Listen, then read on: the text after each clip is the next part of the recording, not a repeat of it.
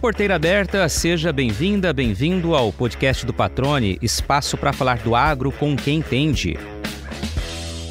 Uma expansão consistente e promissora.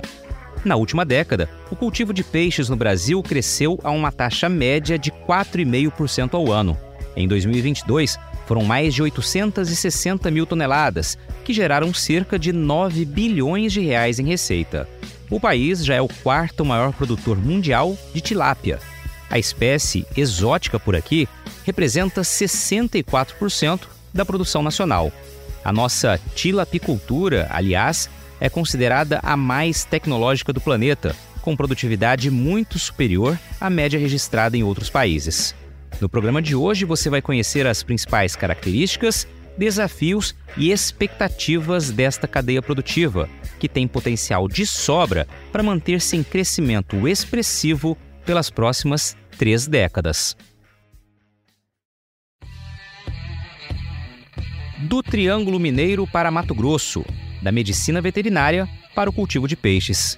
As mudanças na vida do Francisco Medeiros vieram com o tempo, mas não foram ao acaso. Derivaram da percepção da existência de novas oportunidades, agarradas com dedicação. Na piscicultura, tornou-se referência na defesa dos interesses do setor e na busca pela abertura de novos mercados. À frente da Peixe BR desde 2015, tem exercido papel importante no fortalecimento desta cadeia produtiva, que já começa a avançar nas exportações e projeta ganhar cada vez mais espaço no prato do consumidor brasileiro. Francisco Medeiros, meu amigo, que prazer recebê-lo aqui no podcast do Patrone. Você é uma daquelas pessoas que basta a gente convidar que realmente você está sempre se mostrando disponível a participar, a divulgar um trabalho tão bacana que é da nossa psicultura. Então, te agradeço mesmo por estar participando aqui. Sei que você está no meio de uma viagem aí. Deu certinho da gente parar e conversar hoje, no momento em que você tinha algum tempo disponível aí, cara. Seja bem-vindo ao podcast do Patrone. Mais uma vez te agradeço. Tudo bem contigo? Eu que agradeço, patrão. Sempre te acompanho o teu trabalho, não só agora nesse podcast, mas já há muito tempo, né? E realmente são pessoas importantes, principalmente na comunicação do nosso agronegócio, que somente nos últimos anos a gente descobriu quanto isso é importante, não só para a gente, mas falar principalmente para a sociedade. Legal, cara. Te agradeço mais uma vez. E você falou da importância da comunicação. Você tem feito o trabalho direitinho também, né? Você realmente entendeu a importância, como você destacou, e tem feito é, muito disso, né? Fomentando nas suas redes sociais, para os seus contatos aí, é, desde receitas, enfim, informações, números, né? A questão política, enfim está falando bastante sobre psicultura nas suas redes sociais também, e é assim que tem que ser, né? A gente tem que realmente nos comunicarmos, né? E levantar a bandeira de um setor, né? De uma atividade, realmente unir todos os contatos que nós temos de informações, informações sempre muito relevantes e atuais. Né? Acho que isso ajuda a fazer a diferença, né? Bom, no meu caso, literalmente, né, patrão, eu tenho que vender meu peixe, né? Tá assim, nada melhor do que a gente está fazendo, é, é, relatando. O, o, setor da piscicultura no Brasil é, é, a proteína animal mais recente que nós temos, né? Então, assim, ela é muito jovem quando comparada com as outras proteínas de origem animal. E por isso, nos exige muito mais, porque a gente tem uma massa crítica muito pequena então, assim, nós temos uma necessidade urgente de nivelar informações, é, de, de formar novas lideranças, é, de ocupar espaço não só nas gôndolas do supermercado, mas principalmente no prato do consumidor. E é literalmente, a gente está fazendo isso trocando pneu com o carro andando, porque não dá para ficar num processo de estratégia, de planejamento a médio e longo prazo, apesar que a gente faz isso, mas nós temos que fazer ações imediatas, ações que as outras cadeias produtivas tiveram aí 10, 15, 20 anos para se estruturar. Por isso que a gente, como se diz assim, se desdobra um pouco mais. Mas tem um fator positivo, a gente chegou no momento também que a comunicação tem outro nível, né?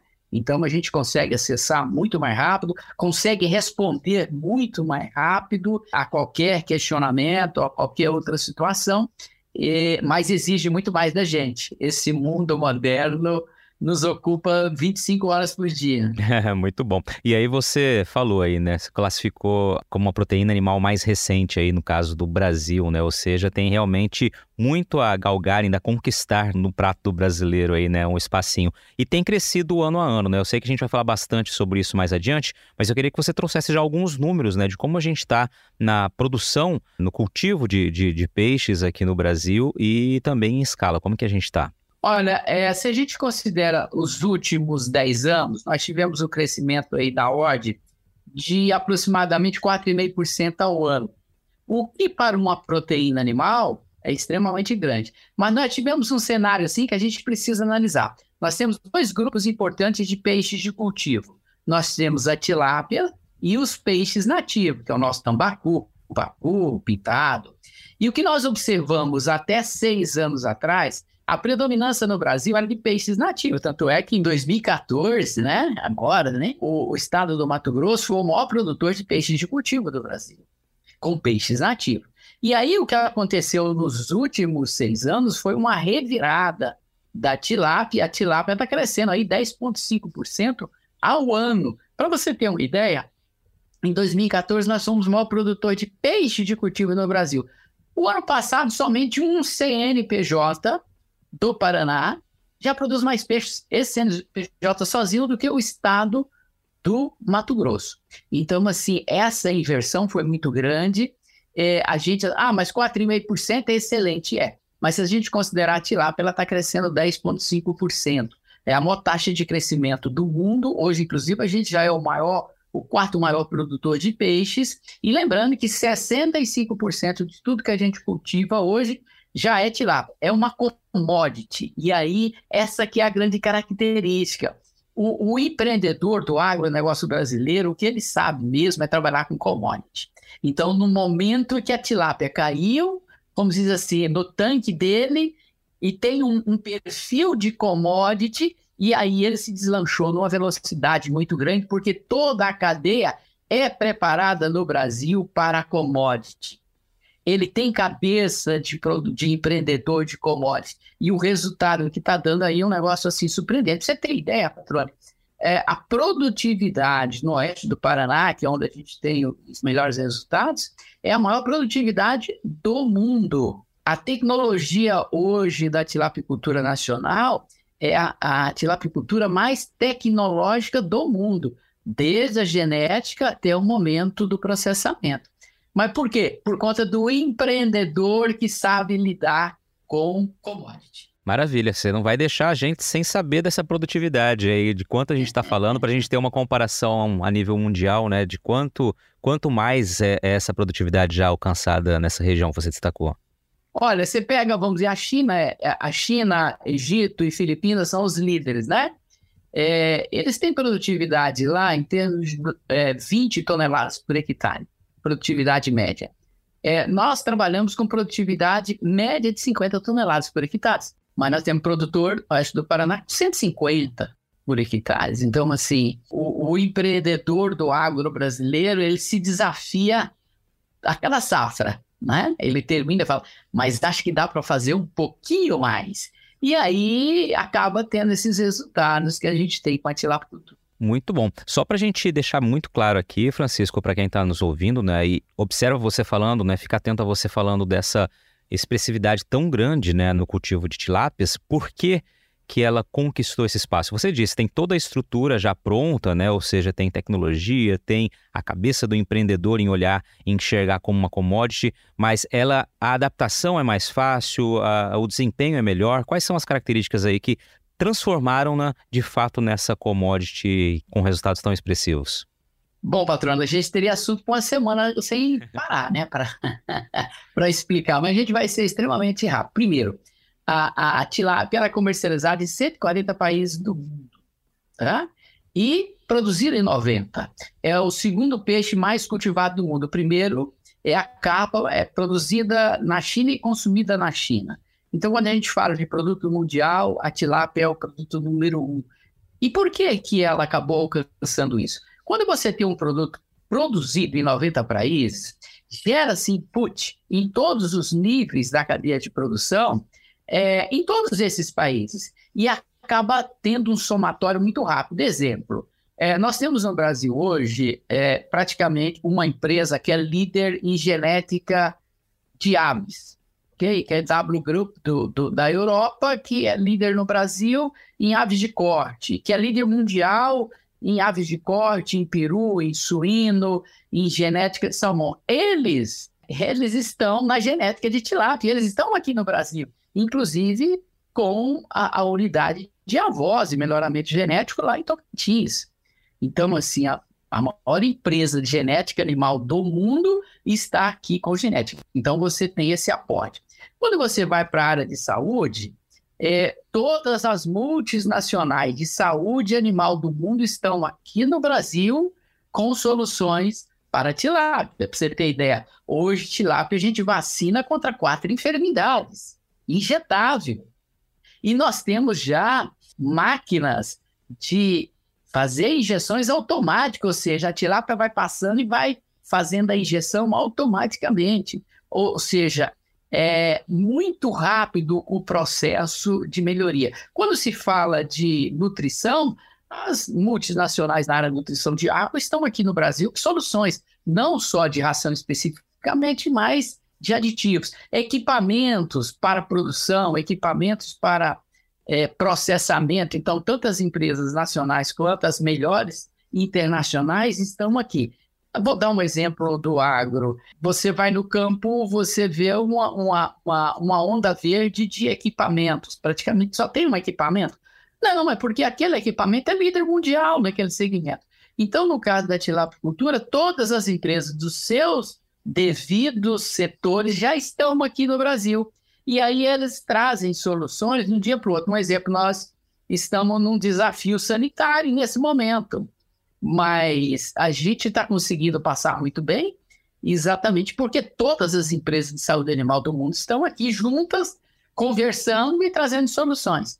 Então, é isso que transforma a commodity num processo de velocidade muito grande. Agora, tem um fator que é um dos mais importantes, que chama-se organoléptico a tilápia é comercializada em 140 países porque ela tem um sabor suave.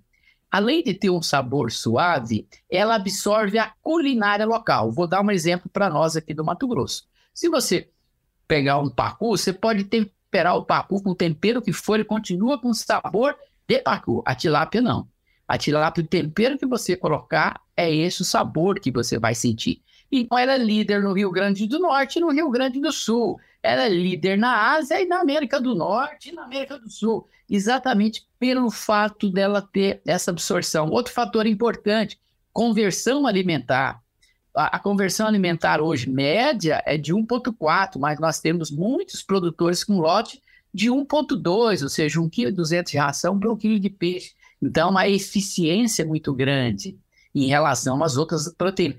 É o, o animal que tem a melhor conversão alimentar do, do, do planeta. E isso vai de encontro aos aspectos relacionados à sustentabilidade. Porque quanto menos alimento aquele animal consome para produzir um quilo de carne, mais sustentável ele é. Ele está deixando mais alimentos para os humanos comerem. Então, você junta todos esses aspectos. Aí você vai à questão de densidade, ou seja, você tem uma produtividade muito alta, é, numa área muito restrita. Eu estou falando de uma produtividade média de 50 toneladas por hectare. Então, assim, que outra cultura, né? Você vai ter uma proteína animal com 50 toneladas por hectare em grandes extensões. Só nos confinamentos, talvez de bovino, que a gente consiga alguma coisa similar, mas com um peso muito grande de efluentes, de próprio fonte de alimento. Então, assim, é um somatório. E para finalizar, além da questão organoléptica, a facilidade no preparo. É, a gente sempre brinca, né? É muito mais fácil você preparar um filé de tilápia do que fritar um ovo. Porque você pode fazer o mesmo procedimento, só coloca ali um fio de azeite, passa dos dois lados, antes do ovo estar tá pronto, o filézinho já está pronto. E isso as pessoas assimilaram.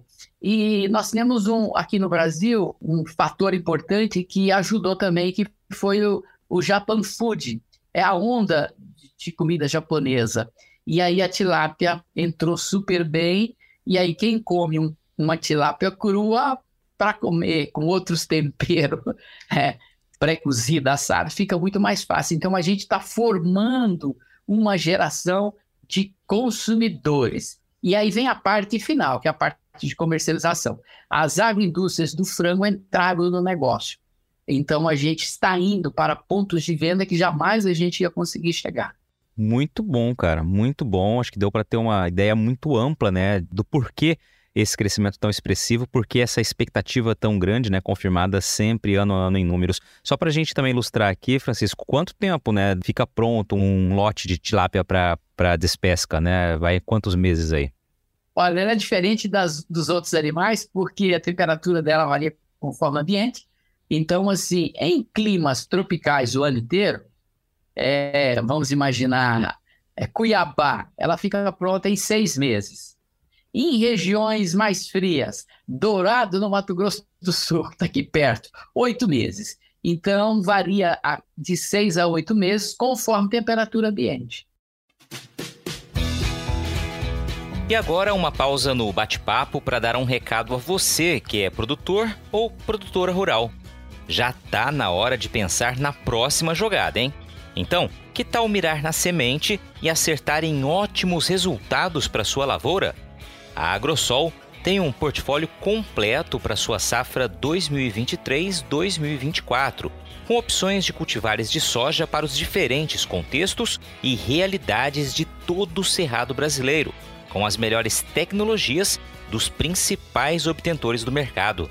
Além de sementes de soja de alta qualidade, a Agrosol também oferece tratamento de sementes industrial com certificação de excelência pela Singenta serviço de entrega, posicionamento de cultivares, ajuste fino de plantio e um acompanhamento especial do time de campo.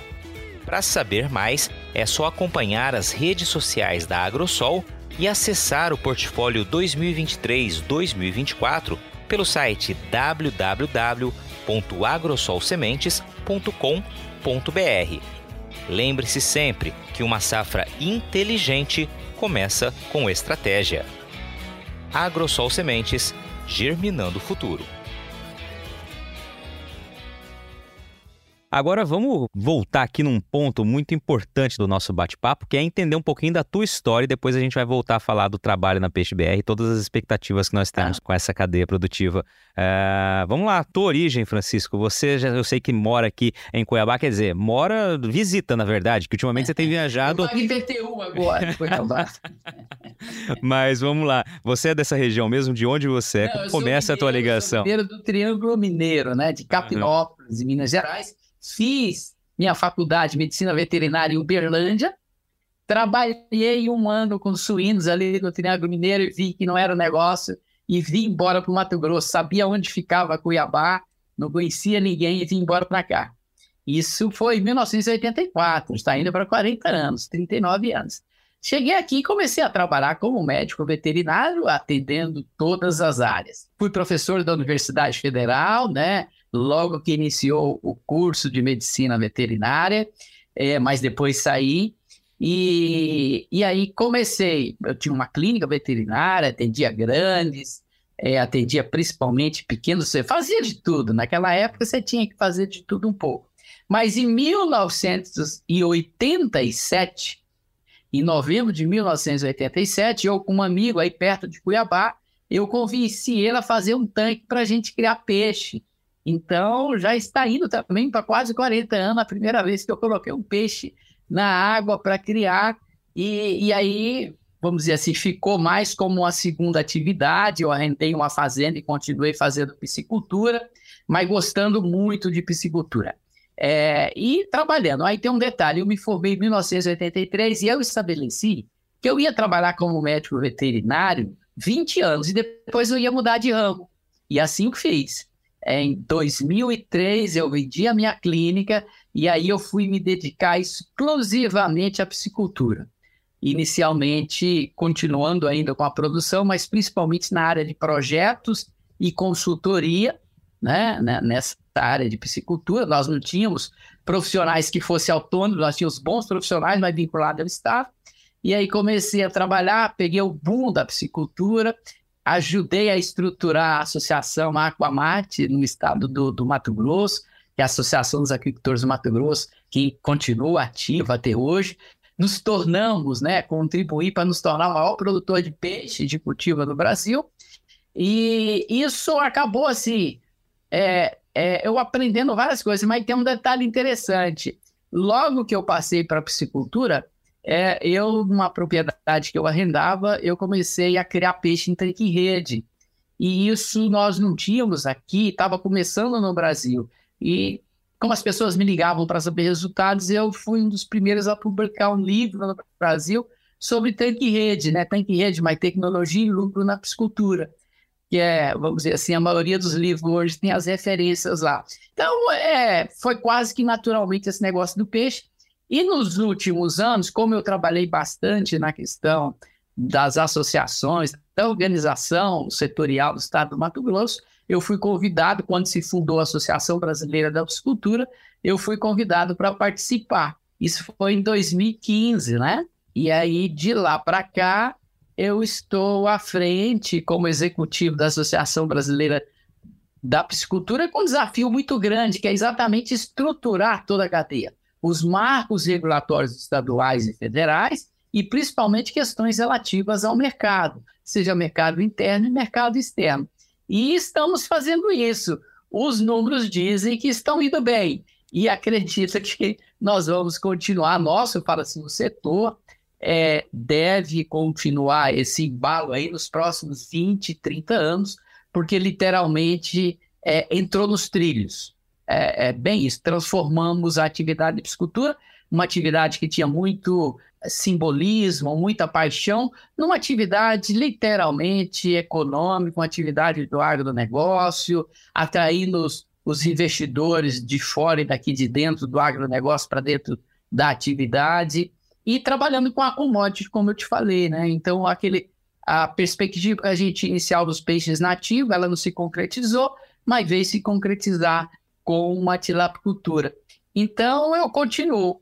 É, tenho também uma atividade em São Paulo, que é uma atividade na área de indústrias, de gaiolas de grande volume para o setor de piscicultura também, que a gente mantém lá com, em sociedade, e ficamos aí rodando o Brasil é como a gente colocou no início da nossa conversa, vendendo o nosso peixe. Muito bom. Essa tua escolha, vou voltar um pouquinho aqui, a tua escolha pela Faculdade de Medicina Veterinária, você tinha alguma ligação com o campo? O que, que te motivou a isso? Bom, eu vou contar uma história interessante. É, o meu pai, ele trabalhou a vida inteira na Agroceres. Eu nasci dentro da Agroceres, na fazenda, literalmente.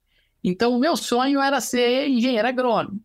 E aí eu terminei o terceiro ano, fui para Viçosa fazer faculdade, não passei no primeiro vestibular, lógico, e voltei para Uberlândia para fazer cursinho. E aí Uberlândia foi a primeira vez que teve vestibular no meio do ano. Não tinha agronomia em Uberlândia, tinha veterinária. Eu falei, olha, eu vou fazer veterinária, no final do ano eu volto para Viçosa.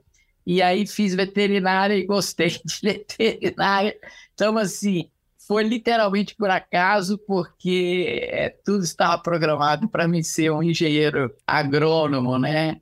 Mas nasci na fazenda, vivi na fazenda, é, nunca tirei o pé da roça, né? Ah, muito legal, muito legal. Ô Francisco, é, eu queria que você trouxesse só uma definição breve aqui, né? Você falou da, da Aquamate, então a Associação dos Aquicultores, e aqui a gente está falando da Associação Brasileira da Piscicultura, e muita gente tem dúvida entre esses dois termos, né? Eu queria que você trouxesse de uma maneira simples aqui para ficar claro para todo mundo o que difere uma coisa da outra.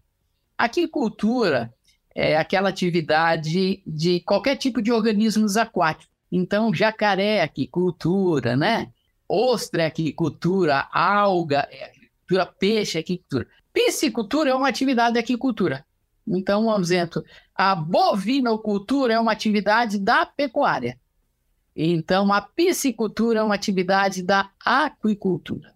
Então, aqui no estado, nós tínhamos a Aquamate, que abrange, abrange todas as atividades da aquicultura, mas acaba sendo a maioria, 99%, peixe mesmo. Agora, a peixe BR não, é exclusiva de peixes de cultivo, mesmo porque nós temos uma associação de camarão, a ABCC e a Camarão BR, que são duas entidades nacionais muito fortes que representam o seu setor. Perfeito. Só para esclarecer esses dois termos aqui, muito legal, né? Entender que Isso. é um pouco mais abrangente, né? Envolve todos os tipos de cultivos ali Isso. aquáticos e a piscicultura, evidentemente, a gente está falando de pescado, estamos falando de peixe. E aí você falou, né, que obviamente com a tilápia os números mudaram, né? O setor, a projeção muito maior do que quando falava-se em peixes nativos. Há espaço ainda para o crescimento do, cultivo de peixes nativos? A gente tem é, espaço no mercado e tem gente disposta ainda a investir? Essa cadeia pode também se estruturar?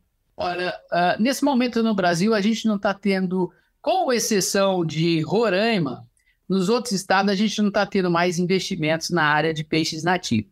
A gente está tendo desativação das atividades, exatamente pela perda de competitividade é, do peixe em relação principalmente à tilápia. É, um exemplo é o estado do, do Mato Grosso. É, nós tínhamos a maior empresa, que era a Casa do Peixe, que fechou, encerrou suas atividades. Nós temos uma das empresas é, pioneiras no Brasil em peixes nativos, que é a Delicious Fish, que hoje está migrando para a produção de tilápia.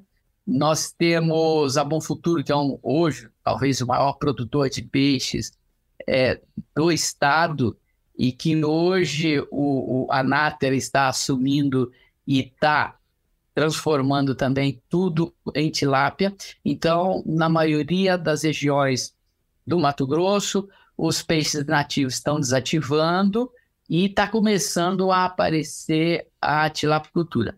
Eu acredito que é um processo mais lento, mas dentro de 5 a 7 anos o estado do Mato Grosso volta a ser um grande produtor de peixe de cultivo, aí já capitaneado pela tilapicultura.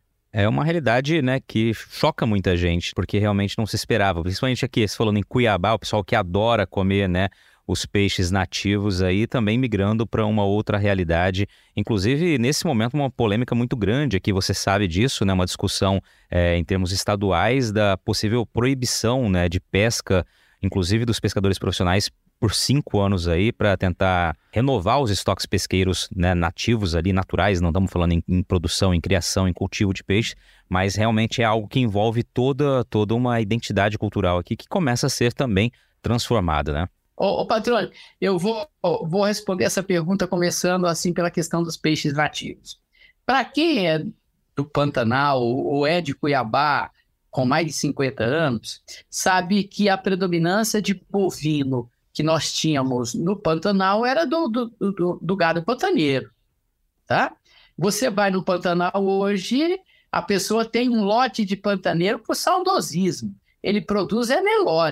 E por que, que ele largou aquele animal que estava adaptado ali? Por questão financeira, é simples assim.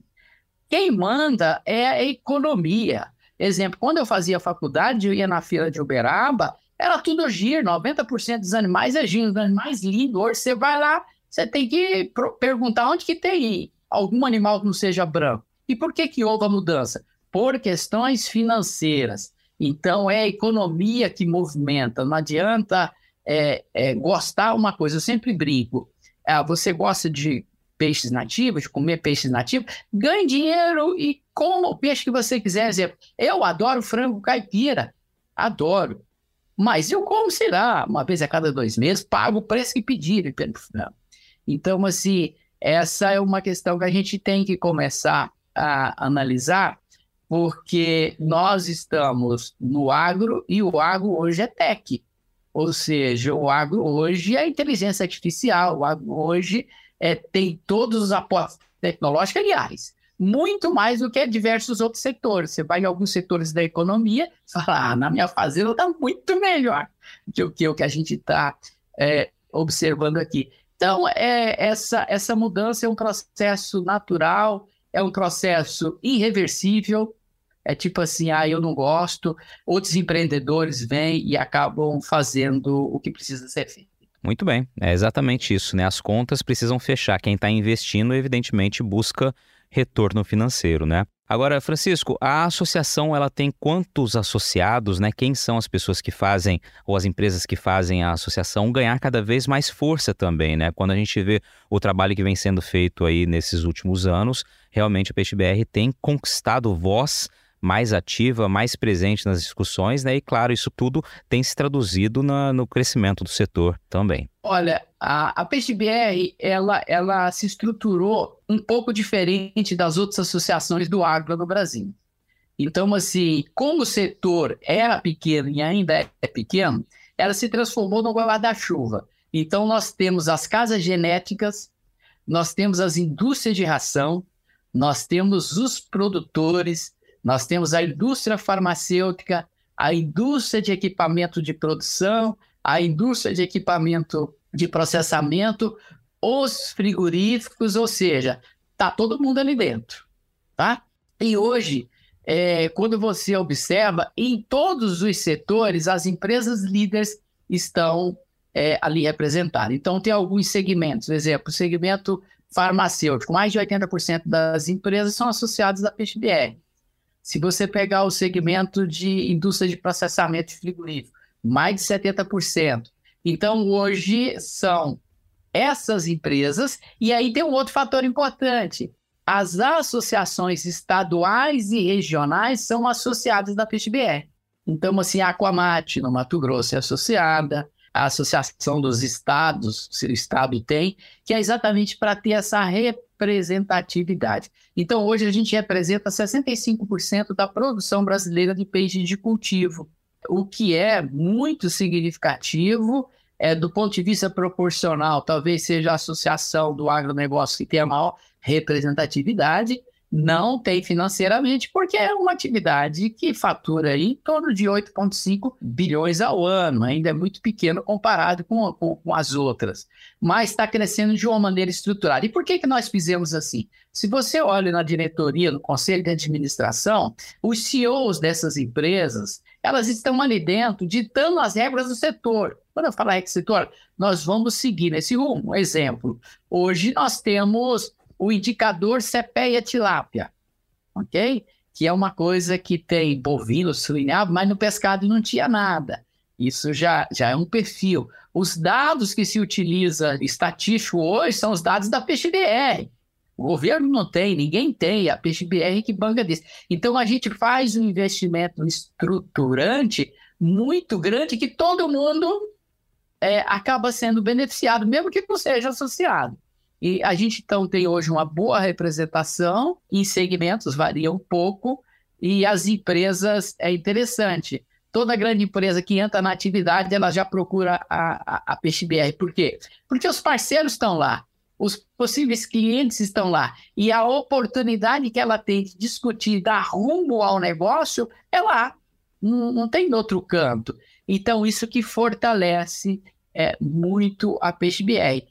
Por isso que a gente tem hoje o Ministério, tem uma comunicação muito boa com o Ministério, e não só com o Ministério, com todos os outros, vamos dizer, estruturas de governo, né? O mais difícil é no estado do Mato Grosso, mas estamos caminhando. E aí você citou um tempo atrás, né, a importância da atuação política também da entidade. Agora você mencionou aí junto ao mapa, né, estar mais presentes e, e, ter dificuldade, inclusive, de comunicação com o Estado, como você até brincou aqui no fim. É, e me lembrou aqui uma, uma época, algum tempo atrás, em que nós conversávamos sobre justamente sobre a tilápia, que por ser um peixe exótico, né, ainda tinha restrição em alguns estados. Mato Grosso era um deles, eu não me recordo quantos anos faz, mas eu sei que não faz muito tempo que foi autorizado, foi permitido, ainda havia algumas restrições, e esse é um exemplo do trabalho que vocês acabam desenvolvendo, né, de conseguir desamarrar esses entraves e aí pensar em possibilidades de crescimento, de alavancagem, de, de realmente desenvolvimento de uma atividade toda, né? Patrônio, para você ver o tanto que isso foi difícil em Mato Grosso, a primeira vez é que nós começamos a discutir com o governo sobre a legislação ambiental foi em 2004. Nós encerramos essas discussões agora em janeiro de 2021.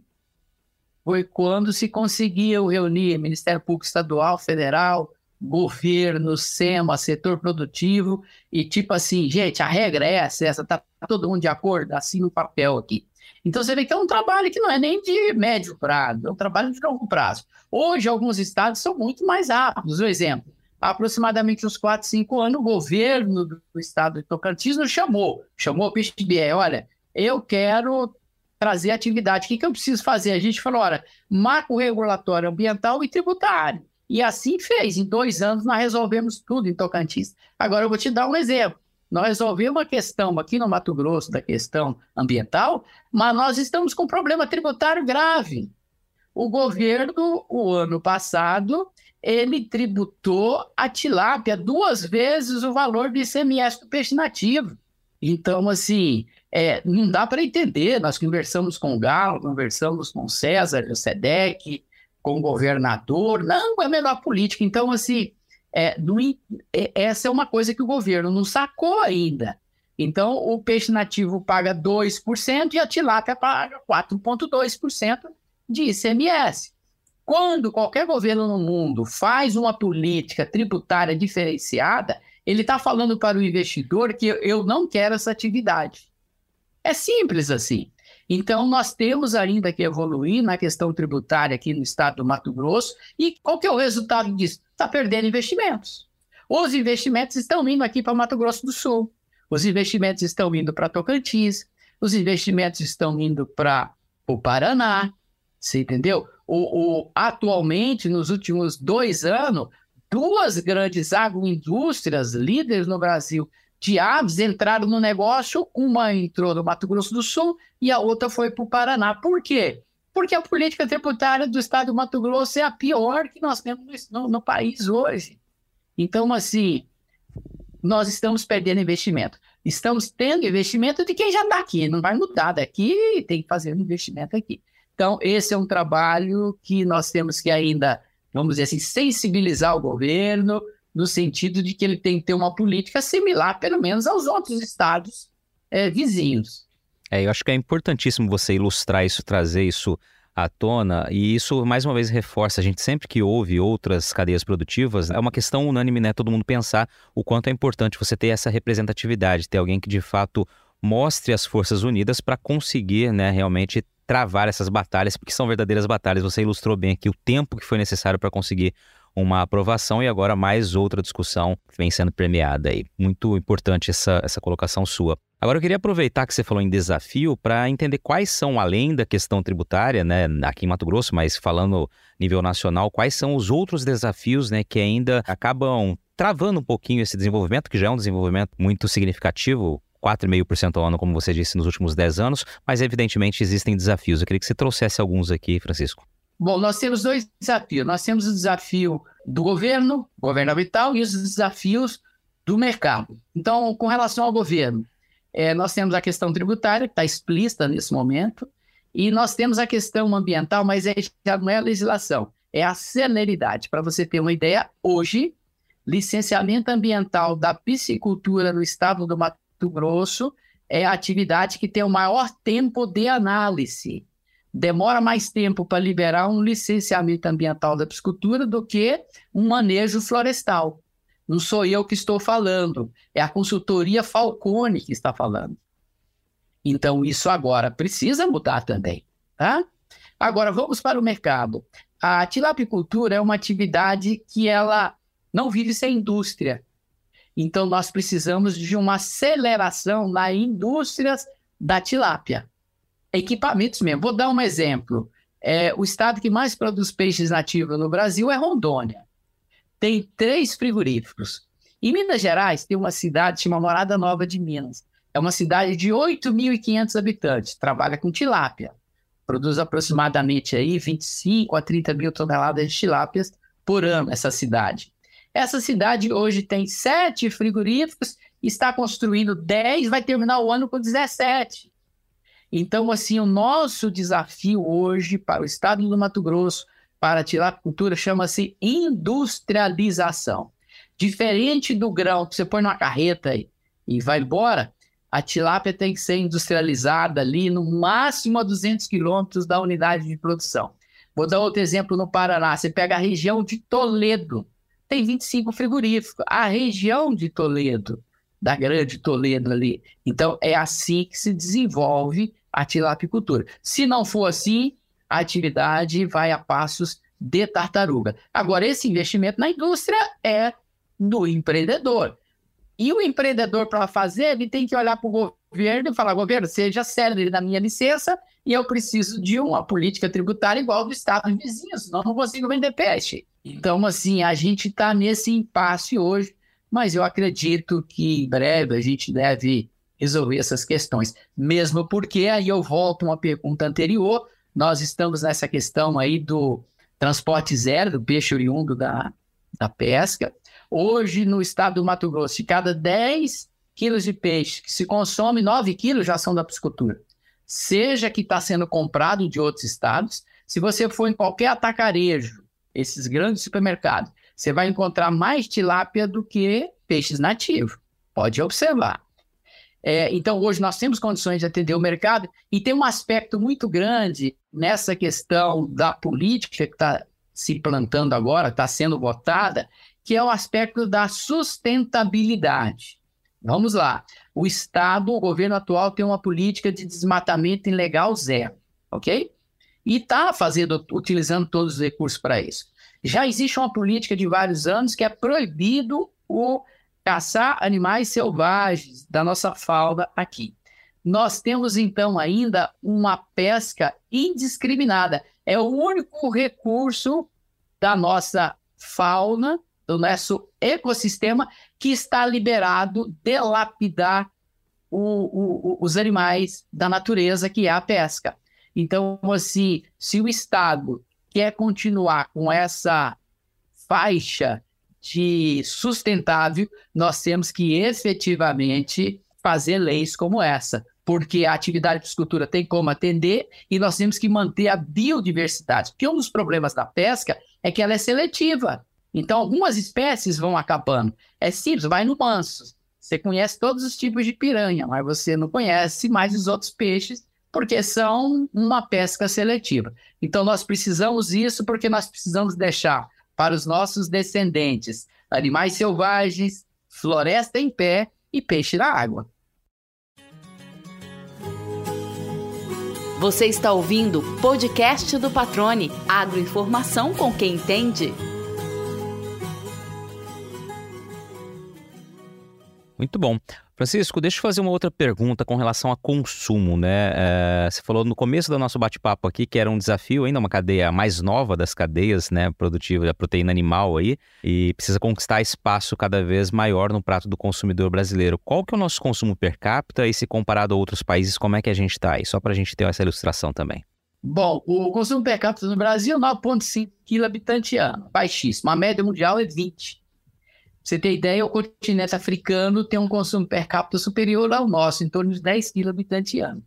Agora, isso foi por questões culturais, né? Nós optamos inicialmente pela suinocultura e bovinocultura, nos últimos 40 anos a avicultura, e somente agora entrou o peixe como atividade de cultivo, porque no litoral sempre se consumiu bastante pescado, mas ele não conseguia chegar ao continente. Então, essa é a boa notícia porque nós temos um mercado muito grande para crescer. Nós fazemos uma projeção, nos próximos, vamos dizer assim, 20 anos, a gente deve se aproximar aí algo em torno de 20 a 22 quilos é, por habitante ano de peixes de cultivo.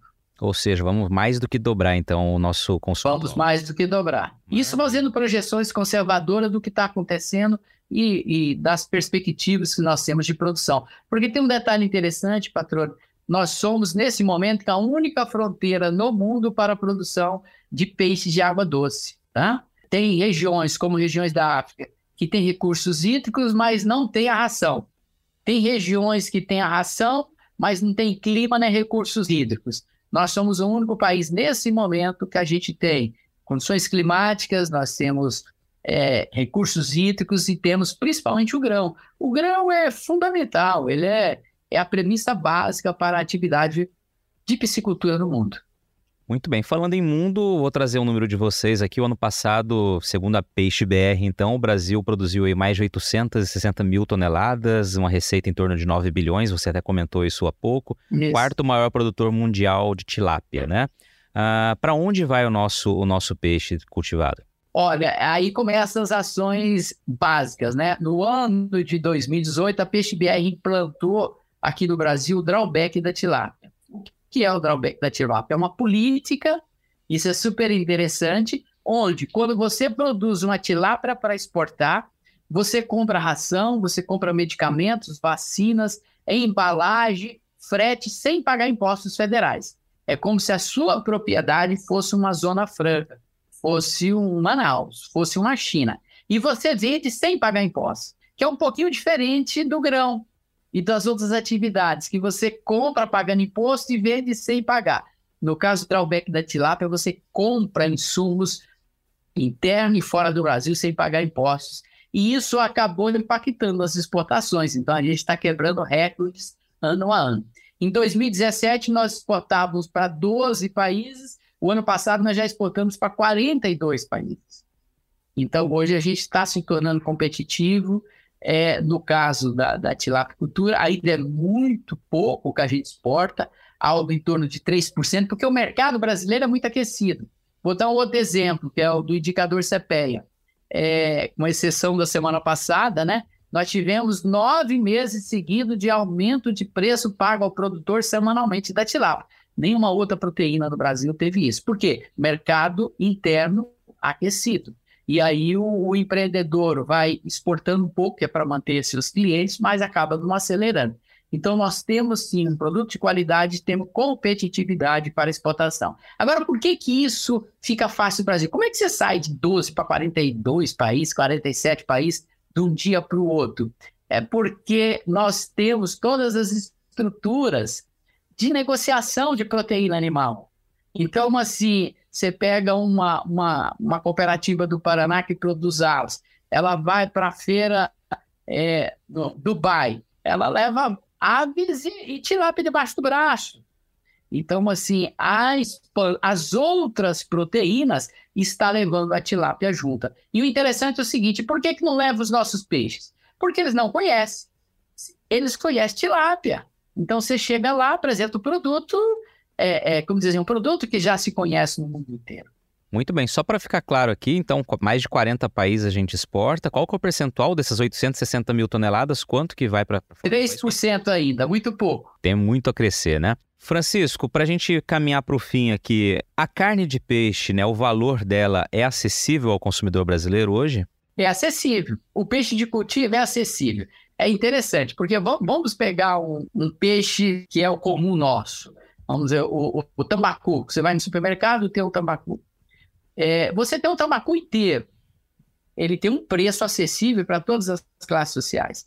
A pessoa, não, eu quero o tambacu, é, mas eu quero ele sem escama, quero sem vísceras, cortado. É outro preço. E aí, a pedir, ah, eu quero só a costelinha, é outro preço. Então, assim, a tilápia é do mesmo jeito. Se você for nas peixarias hoje é, de Cuiabá, você já tem a tilápia fresca. É um produto inclusive com preço até parecido com o preço do frango inteiro. Ah, mas eu quero um pouco mais elaborado. Tá bom, aí você compra poça de tilápia. Não, eu quero um filé de tilápia. Então, filé de tilápia é picanha. Você entendeu? Então, você tem produtos para todas as classes sociais, tá? Isso que é interessante, porque às vezes o que mais vende é o filé.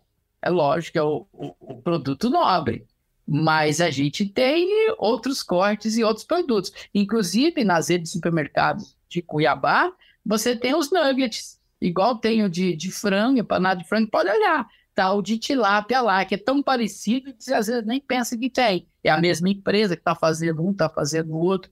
Então, hoje a gente já tem, sim, produtos acessíveis para todas as classes sociais. Maravilha. Estamos caminhando para o fim aqui. Tem mais dois pontos aqui que eu queria mencionar. O primeiro é justamente esse seu trabalho nas redes sociais ali, né? Você disse, tenho que literalmente vender meu peixe, né? Eu queria que você falasse um pouquinho do trabalho que você vem fazendo, né? De divulgação de receitas, enfim, deixando o pessoal sempre com água na boca e ajudando a elevar esse consumo per capita anual aí. Olha, é, são dois trabalhos que a gente faz. Primeiro, o informativo, é, no, no, sábado que como que foi o mercado na semana, né? Um resumozinho, olha, mercado nas regiões foi assim, é super legal isso. E, e, e, tem uma boa aceitação. O segundo é a questão da receita. Um exemplo, eu nunca cozinhei na vida. E as pessoas falavam, ah, eu não, eu não como peixe porque eu não sei fazer. Eu falei, cara, então eu vou começar a fazer receita é, para gente que não sabe fazer peixe. Entendeu? E se você observar, todas as receitas são com ingredientes que tem na cozinha. Aí comecei a fazer um, outro, as pessoas começaram a dar um feedback, aí virou obrigatório. Então, dia de sábado eu mando para o setor né, é, os informativos de como foi o mercado, e para os amigos eu mando a receita de domingo de manhã. E tem que mandar de manhã, porque quando dá 9 horas começa a receber zap. Oh, qual é a receita de hoje aí? E sempre com esse propósito que é receita fácil. Aquele negócio de receita de chefe, não sei quanto, não, aquilo lá eu continuo sem saber fazer. Para mim, eu tenho uma receita que é a receita campeã, né? Que é o seguinte: a airfry salvou a piscicultura. Isso é interessante também, tá? É, você pega o filé congelado de tilápia, coloca no prato, dá um banho de shoyu, coloca na airfry 20 minutos e tá pronto o teu peixe. Então, assim, eu duvido que tenha uma proteína animal mais fácil de fazer do que essa. E agora, domingo passado, foi uma super legal. Todo mundo tem medo de comer peixe por conta das espinhas. E a gente mostrou que tem como fazer a espinha na panela de pressão. É, e qualquer peixe com espinha fica super saboroso. Então é exatamente isso, é desmistificar. E aí, aproveitando mais um motivo por que a tilápia ganhou, a tilápia não tem cheiro de peixe. Você prepara ela dentro do teu apartamento e continua sem cheiro. Isso também foi um dos fatores muito importantes, porque hoje a maioria das pessoas estão em casas pequenas, apartamentos pequenos, e se cheirar, aí acabou, né? Dois meses para botar o peixe de novo para casa. Bem isso daí, né? Agora, a parte final, aliás, o pessoal que quiser saber um pouco mais das receitas, você falou que para os amigos recebe. Eu estou recebendo, então estou numa lista boa aí. Mas e quem não está na tua lista, como é que faz? Tem algum lugar que você está publicando aí? O pessoal vai ficar curioso é o seguinte: a gente tem o, o no Instagram, tem o, o, o Peixando, tem o site também da Peixe BR, o Coma Mais Peixe, né? E tem no YouTube o Peixando também, ou Francisco Medeiros, que a gente coloca as receitas lá. Maravilha. Meu amigo, estamos chegando no fim aqui. Tem um espaço no final do, do nosso bate-papo que eu sempre gosto de pedir para que o convidado, a convidada, né, é, me diga o seguinte, aquela pergunta que até hoje na tua vida não lhe foi feita e que você gostaria de ter a oportunidade de responder, né? O espaço está aqui para você abrir o coração aí. É uma pergunta que realmente as pessoas não, não fazem e a gente, quando tem oportunidade, a gente sempre fala. É o seguinte, a tilapicultura ela vai crescer no Brasil nos próximos 30 anos. Então, assim, o caminho da tilapicultura foi o caminho que o frango fez nos últimos 40 anos. Então, vai ser a proteína animal que vai ter a maior taxa de crescimento nos últimos 30 anos. Por quê? Porque a proteína animal que mais se consome no mundo chama-se pescado. Eu estou incluindo tudo, tá? Então, é, o, o, mundo consome pescado e, e, agora, mais do que nunca, é, que é pescado. Então, eu, eu dou esse recado, primeiro, para empreendedores que estão pensando em investimentos para longo prazo, para longo prazo, e eu estou falando também, principalmente, para aquelas pessoas que estão fazendo um curso, terminaram um curso na área de ciências agrárias, que, que animal que eu vou trabalhar? Olha, pode entrar no setor de, de piscicultura que você vai ter trabalho para os próximos 30, 40 anos, que é o seu tempo de, de útil, né, de, de trabalho. Porque, e nós seremos os protagonistas desse processo. Agora é interessante, todo mundo vai ganhar dinheiro? Não. Nós estamos no processo de concentração que iniciou bem mais cedo do que a gente imaginava, tá? É, o setor vai crescer, mas nem todos vão estar daqui 20, 30, 40 anos no setor. O importante que nesse momento tem oportunidades para todo mundo. Exemplo, se você é do setor de bovinocultura ou de aves, você dificilmente vai se tornar líder desse negócio nos próximos 10, 20 anos, porque o negócio tem dono. Então, o negócio da piscicultura está com a oportunidade ainda de novos empreendedores no futuro serem donos desse negócio. Lembrem-se, os, vamos dizer assim, os, os batistas são jovens se tornaram donos do negócio nos últimos 30, 40 anos. Era açougueiro lá no interior do Goiás, uma atividade que já estava consolidada. Então, é atividade que vai proporcionar mais oportunidades nos próximos 30, 40 anos. Muito bem, Francisco Medeiros, meu amigo, quero te agradecer mais uma vez, cara, parabenizar pelo teu trabalho.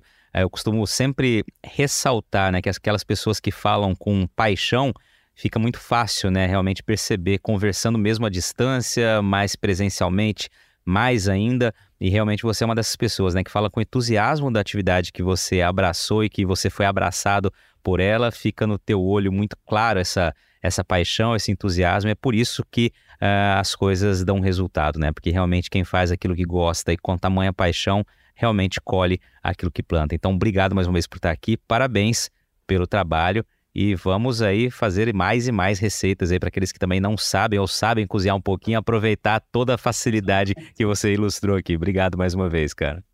Eu que agradeço, Patrone. É uma oportunidade assim muito importante para a gente, né? Vender o nosso peixe aqui é, e agradecer mesmo. E lembrar a todos como mais peixe é bom para os negócios e principalmente para a saúde. E aí, gostou do bate-papo? Então dá aquela força e compartilha essa entrevista com os seus contatos. E olha, aproveita para mandar aquele feedback dizendo o que você está achando do podcast do Patrone. Pode criticar, elogiar, sugerir temas e pessoas para dividir boas histórias aqui nos próximos episódios. É só enviar uma mensagem lá no Instagram para @luispatrone que a gente troca uma ideia, viu? Então, gente, sucesso da porteira para dentro, força e fé da porteira para fora e vamos que vamos. Você ouviu o podcast do Patrone. Agroinformação com quem entende.